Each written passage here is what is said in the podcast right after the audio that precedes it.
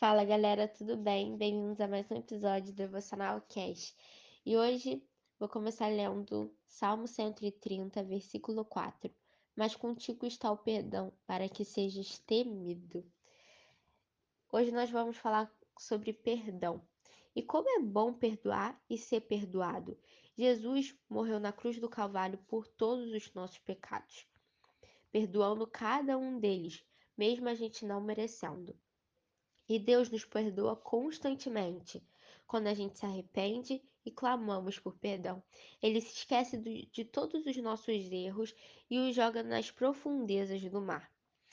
Às vezes a gente não quer perdoar alguém porque nós somos orgulhosos e não queremos ouvir a pessoa que errou e não corremos atrás de uma reconciliação.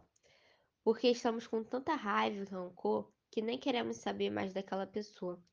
Mas cristãos de verdade são aqueles que perdoam, mesmo o erro sendo grave.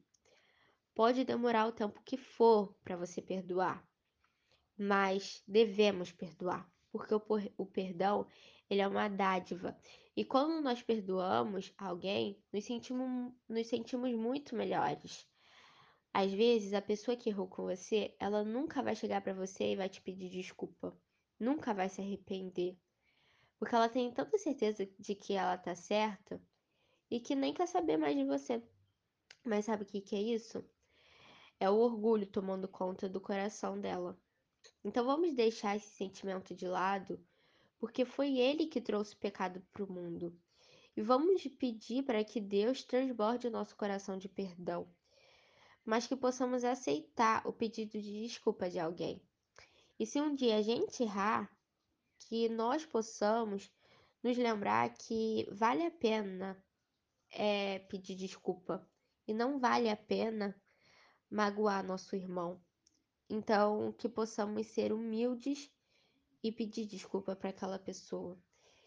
E se a gente errar com Deus, que possamos nos arrepender e clamar por perdão, que Ele sempre estará disposto a nos perdoar que Deus ele possa transbordar o seu coração de perdão, para que às vezes que você errar ou alguém errar com você, você possa estar disposto a uma reconciliação.